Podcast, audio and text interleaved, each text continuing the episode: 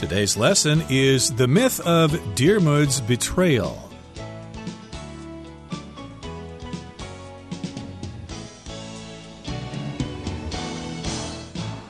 Hi, everybody. My name is Roger. And my name is Helen. And today we're going to talk about a traditional story from Ireland. It's all about the character of Diarmuid. Maybe you've heard of this. I certainly haven't. I don't have any Irish blood. I've got Dutch and Scottish blood, but I don't have Irish blood, although there are a lot of Irish people living in the United States and other parts of the world. So it's probably a good idea for you to know this story if you have Irish clients coming over and if you can tell them about this story. Ooh, they will be very impressed.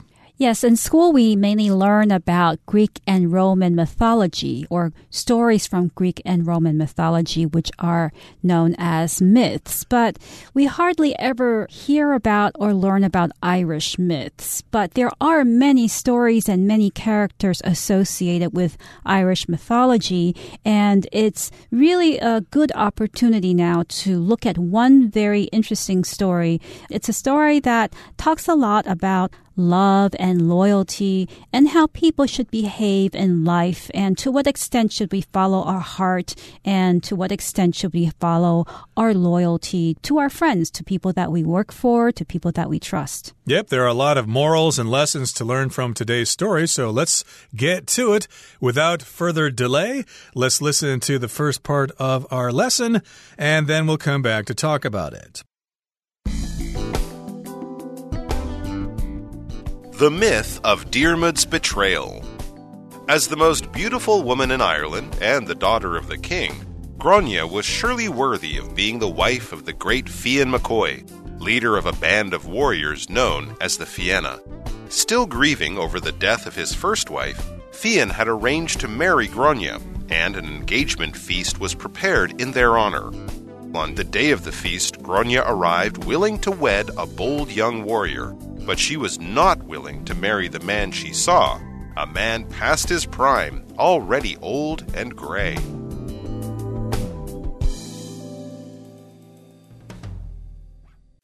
大家好，在标题中我们可以看到单字 myth，这个字是名词，指的是神话或是错误的看法或观念。例如，It's a myth that playing a flute after dark will attract snakes。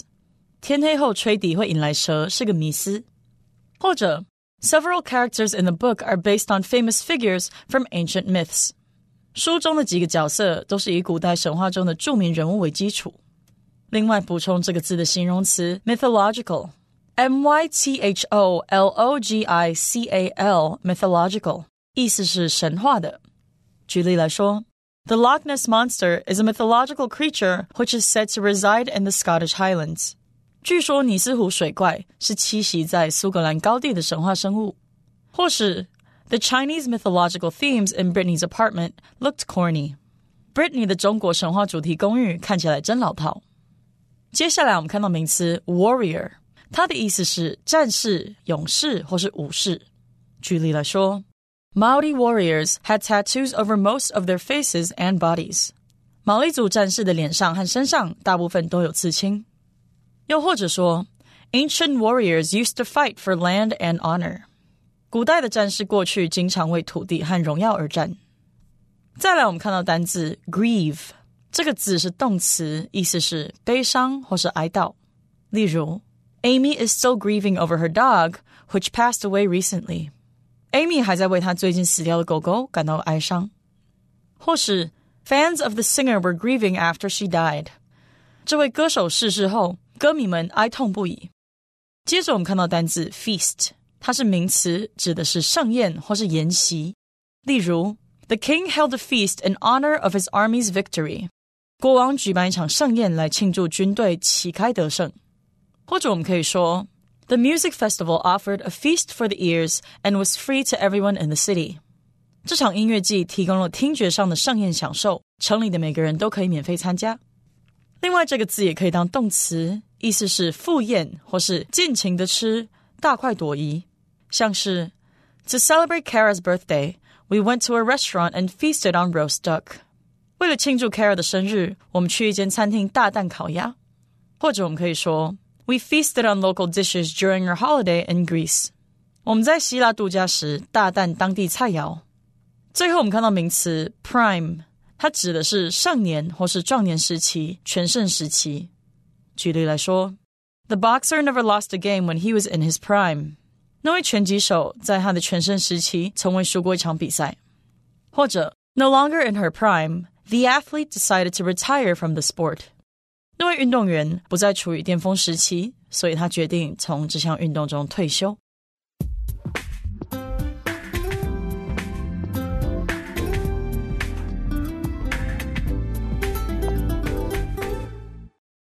So before we jump into the story, let's take a look at the title of today's lesson, which is The Myth of Diarmuid's Betrayal.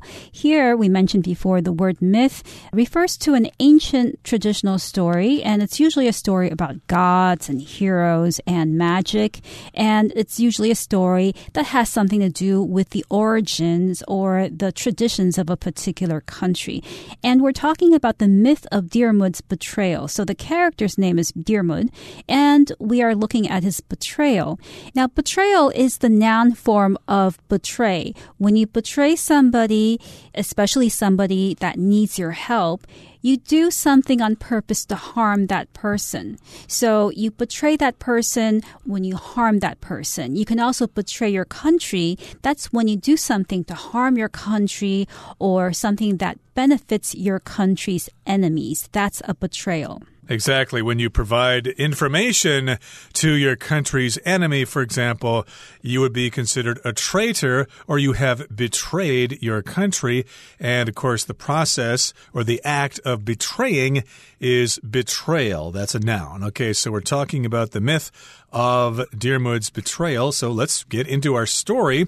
First of all, we're talking about a really beautiful woman. Here it says, as the most beautiful woman in Ireland, and the daughter of the king, Grania, was surely worthy of being the wife of the great Fionn McCoy, leader of a band of warriors known as the Fianna. So this sentence here gives us a lot of information.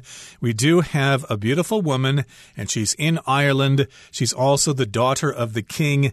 And of course, because she's beautiful, because she's the daughter of the king, well, she is certainly worthy of being the wife of a really great man. If you're worthy of something, then you deserve that thing. She's certainly not going to marry some poor slob. She's going to marry somebody who's really a hero, someone really great, somebody who's noble. And of course, she deserves to be the wife of the great Fionn McCoy. Who the heck is that? Well, he's the leader of a band of warriors known as the Fianna. Okay, so this guy is like a general, a military general, a leader. He's the leader of a band of warriors. When you talk about a band of warriors, you're talking about a group of warriors, maybe a platoon or something like that. And of course, we've got warriors here who are fighters in an army.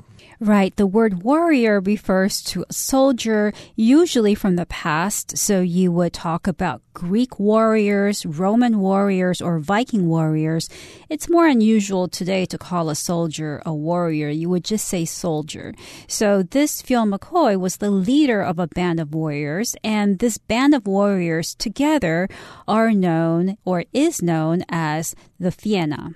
Exactly. So again, we've got the daughter of the king, and of course, she deserves to be the wife of this great leader. But uh, it turns out, as we're going to find out here, that she's not interested in him. However, Fionn, the leader of the band of warriors, is still bummed out about the death of his first wife, and I guess he wants to remarry rather quickly. If you're grieving about something, that means you're really sad about something, and that means you have grief. Okay grief, G R I E F, is the noun form of this, and that just means sadness you feel when someone has died. You might experience grief over the death of your puppy, for example, if it got run over by a large bus or something like that. And to grieve, well, that's the verb. That means he's still feeling sad about his first wife dying.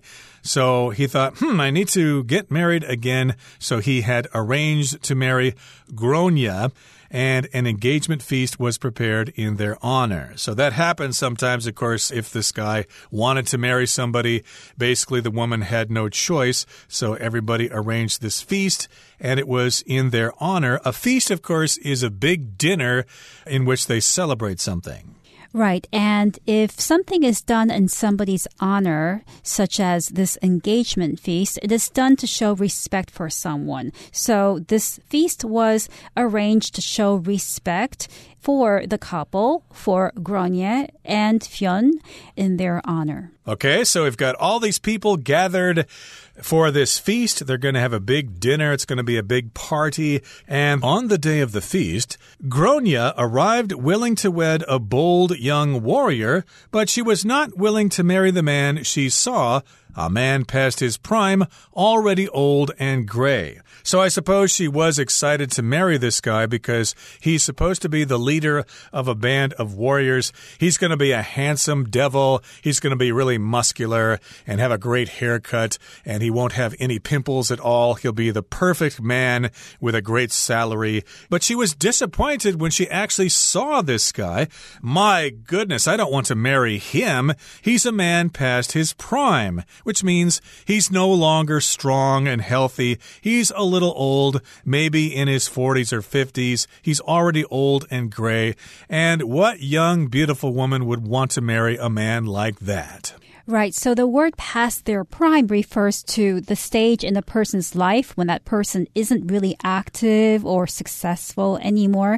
So it doesn't necessarily refer to old age because a lot of athletes, for instance, are already past their prime when they're in their 30s. Tennis players, for instance, retire in their mid 30s or before they turn 40. And for a tennis player, their prime in life is usually around from from the time they're 15, 16 until I guess 27, 28. So prime isn't always associated with age. It's associated mainly with the time when a person is active and productive and successful. Exactly. You aren't as active or as able as you were in the past.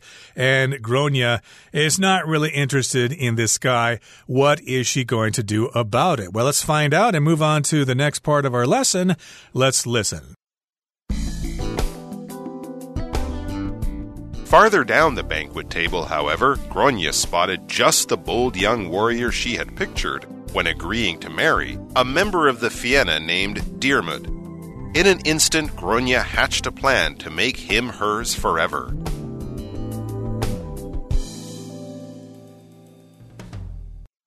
So Grania is disappointed when she realized that the man she was supposed to marry wasn't as young and in his prime as she had expected.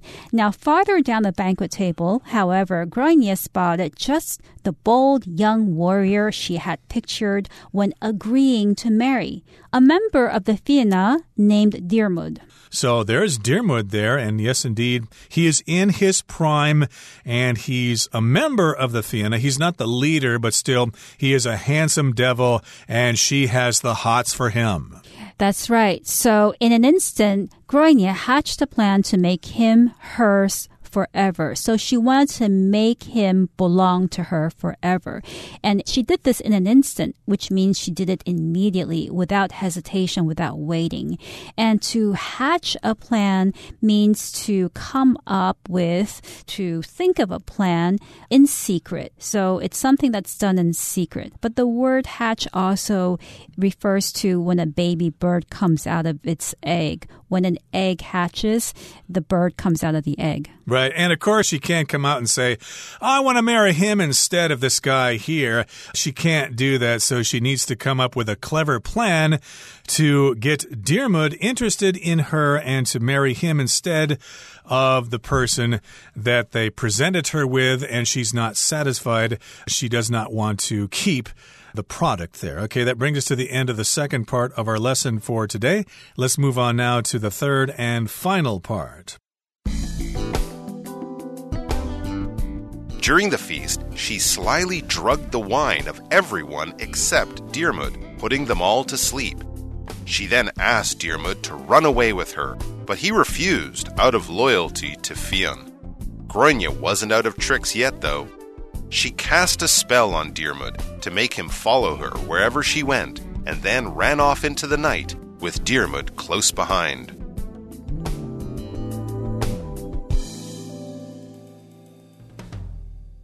So during the feast, Grania slyly drugged the wine of everyone except Diarmuid putting them all to sleep. So this was part of the plan that Grania had hatched. She slyly drugged the wine. So when you do something slyly, you're doing it in a way that's clever, but in a bad way. You're tricking people. You're doing something secretly and dishonestly. So people say as sly as a fox because a fox is tricky. The fox will trick you into doing something so that the fox can eat you. When you do something in a sly sly way, you do it slyly. What she did was drug the wine, which means she put drugs in the wine, and this drug made people fall asleep so that when all of the warriors drank the wine, they immediately fell asleep. So she then asked Diarmuid to run away with her, but he refused out of loyalty to Fionn. So, yes, indeed, sometimes if you're pretty, you might think that the guy is going to fall for you right away, but that's not the case here. Diarmuid probably said, Well, you're a fine dish, you know, it would be great to be with you, but, you know, I'm a soldier and I've got to be loyal to my leader. So he did this out of loyalty or because of loyalty to Fionn. He turned her down. Right. So when you do something out of loyalty, you're considering the relationship that you have with that person. Loyalty refers to the support that you always give to someone because of your feelings of duty and love towards that person. So couples have loyalty to each other, married couples, that is, and a lot of workers have loyalty to the company or to the boss that they work for. Or a lot of bosses complain that their workers don't have enough loyalty to the company. But he was being loyal to Fionn. But uh, Grania wasn't out of tricks yet. She thought, hmm, I can still win this guy's heart. I'm not going to give up. So if you're out of something, you no longer have that thing. Gee, we better get some gasoline or we're going to run out of gasoline. We won't have any more. So she had a clever plan. She had another one and she cast a spell on Diarmuid to make him follow her wherever she went and then ran off into the night with Diarmuid close behind. So that's how she tricked him. She basically used some magic. She cast a spell on him, and of course, he was in her power and he had no choice but to obey her. So this is where magic comes in. Grania had some kind of magical powers here. She cast a spell on him, she used magic on him, and he became her slave. So, cast a spell on is a phrase that's often used to talk about witches. Witches often cast spells on people, and the spells can be good or bad. It's not necessarily a bad thing. So, after Grania cast a spell on Diarmuid, Diarmuid had no choice but to follow her wherever she went, and the two of them ran off into the night. So they had to escape and they couldn't do it in the light of day because people would notice them. So they did it at night. They ran off into the night with Diarmuid close behind. So Grania was the one leading the way, and Diarmuid was the one following her. He was behind her, but he was close behind, just not that far from where she was. Well, it's a clever plan, but uh, I don't think you can actually force someone to fall in love with you. Magic should be used wisely, and I think she's being irresponsible here, but that again is my opinion. Okay, that brings us to the end of our lesson for today. Let's turn things over now to Hanny.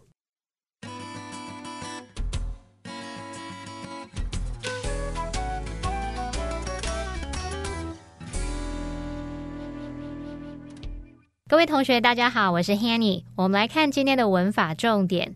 课文一开始写到，身为爱尔兰最美丽的女人和国王的女儿，格洛尼亚确实配得上作为伟大的芬恩麦库的妻子。那么文中他用到单字 worthy 来形容配得上的，或者是值得什么什么的。那说到值得，同学们可能也会想到 worth 这个字。我们来整理一下 worthy 和 worth 的相关用法。首先，worthy 它表示配得上的、值得什么的。那常见的第一个句型是 be worthy of 加上名词，像是 His achievements are worthy of respect，他的成就值得敬仰。那第二个常见的句型就是用 be worthy to 加上原形动词，例如 Everyone is worthy to be loved，每个人都值得被爱。那再看到 worth，它是表达价值什么什么，值得什么什么的。